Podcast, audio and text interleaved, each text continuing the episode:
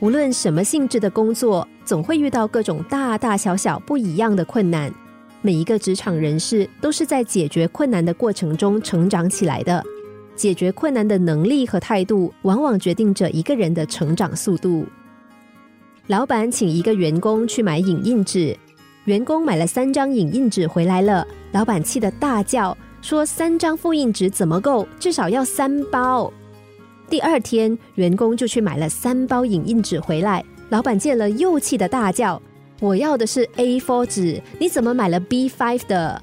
第三天，员工买了三包 A4 的影印纸回来。老板见了还是大吼着：“这点小事你就办了三天？”忍耐很久的员工忍不住回嘴说：“你又没有说什么时候要。”老板只好摇头哀叹。不过就买影印纸这种小事，他跑了三趟。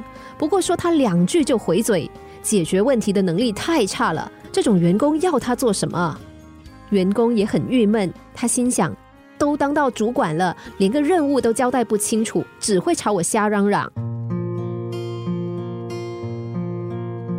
工作很努力，对老板言听计从，这就是一个好员工吗？一个处处给老板找麻烦、没有丝毫解决问题能力的员工，即使再听话，又有什么前途呢？不管怎么样，哪怕投机取巧，你用了什么方式，老板根本不关心。他想要的只是一个结果。遇到困难，请在求助前先自己尝试解决。